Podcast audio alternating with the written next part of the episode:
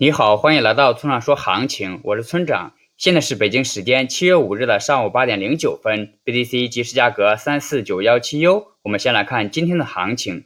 那昨天下午一点左右，BTC 向上突破了自五万点以来的下降趋势线，目前也是正在回踩这条趋势线。若日内不再跌破三万四千六百点的话，则说明突破成功，那后市就会上攻三万六千八百点。若继续下跌，比如说跌破三万四千两百点，则后市就可能继续向下测试三万三千点。那小趋势上是偏空的，那站上三万五千五百点，则说明空转多。那大趋势上呢是反弹行情，并且继续反弹的概率较大。总结一下就是回调后有较大的概率继续反弹。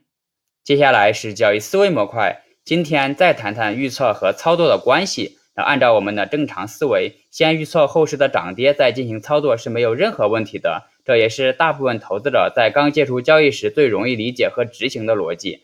但对于有经验的交易员来说，这种看似毫无破绽的思维模式只是纸上谈兵而已，在实战中的胜率实际上是很低的。那问题出在哪儿了呢？问题就出在预测上。预测来源于人，而人是很主观的生物。无论多么冷静的人，都不能保证预测结果的客观性。如果我们将操作建立在预测之上，就很可能出现差之毫厘、谬以千里的结局。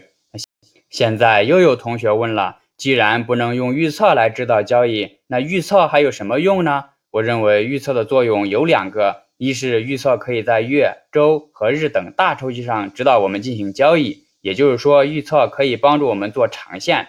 而是预测可以增加我们交易获胜的概率，也就是说，虽然我们不依据预测来操作，但可以拿预测来增加我们在操作上的胜率。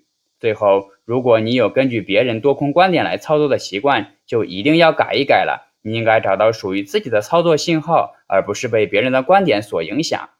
好了，以上就是今天的节目内容。如果你想参考我的最新操作，请查看今天的策略版分析。拜拜。